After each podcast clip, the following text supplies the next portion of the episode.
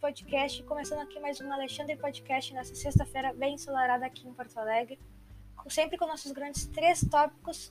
Eu sempre leio eles para vocês e respondo com a minha opinião, tá bom? Então vamos começar eles aqui. O que é o diálogo para Sócrates? O diálogo para Sócrates é uma maneira dele aprimorar o seu ensinamento para as outras pessoas com a ironia e com a maiêutica. Segundo tópico.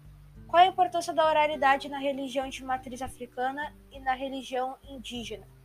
A importância da oralidade nessas religiões é que os mais velhos ensinam para os mais novos os ensinamentos e a cultura que eles têm, para os mais novos não perderem o hábito de praticar a cultura deles. Terceiro tópico: trazer dicas da importância da oralidade e diálogo entre pessoas do nosso convívio, como por exemplo, na escola, nas redes sociais, na família, entre outros. A importância da oralidade e do diálogo entre as pessoas do convívio é que podemos ajudar as pessoas do nosso convívio trazendo uma opinião que elas não conheçam ou que elas não aceitem para ajudar o trabalho dela. E sempre, quando ela, a, a pessoa está te ajudando, escutar com razão e clareza, porque ela pode estar certa. E esse, então, esse foi o Alexandre Podcast de hoje. Espero que tenham gostado. Tchau.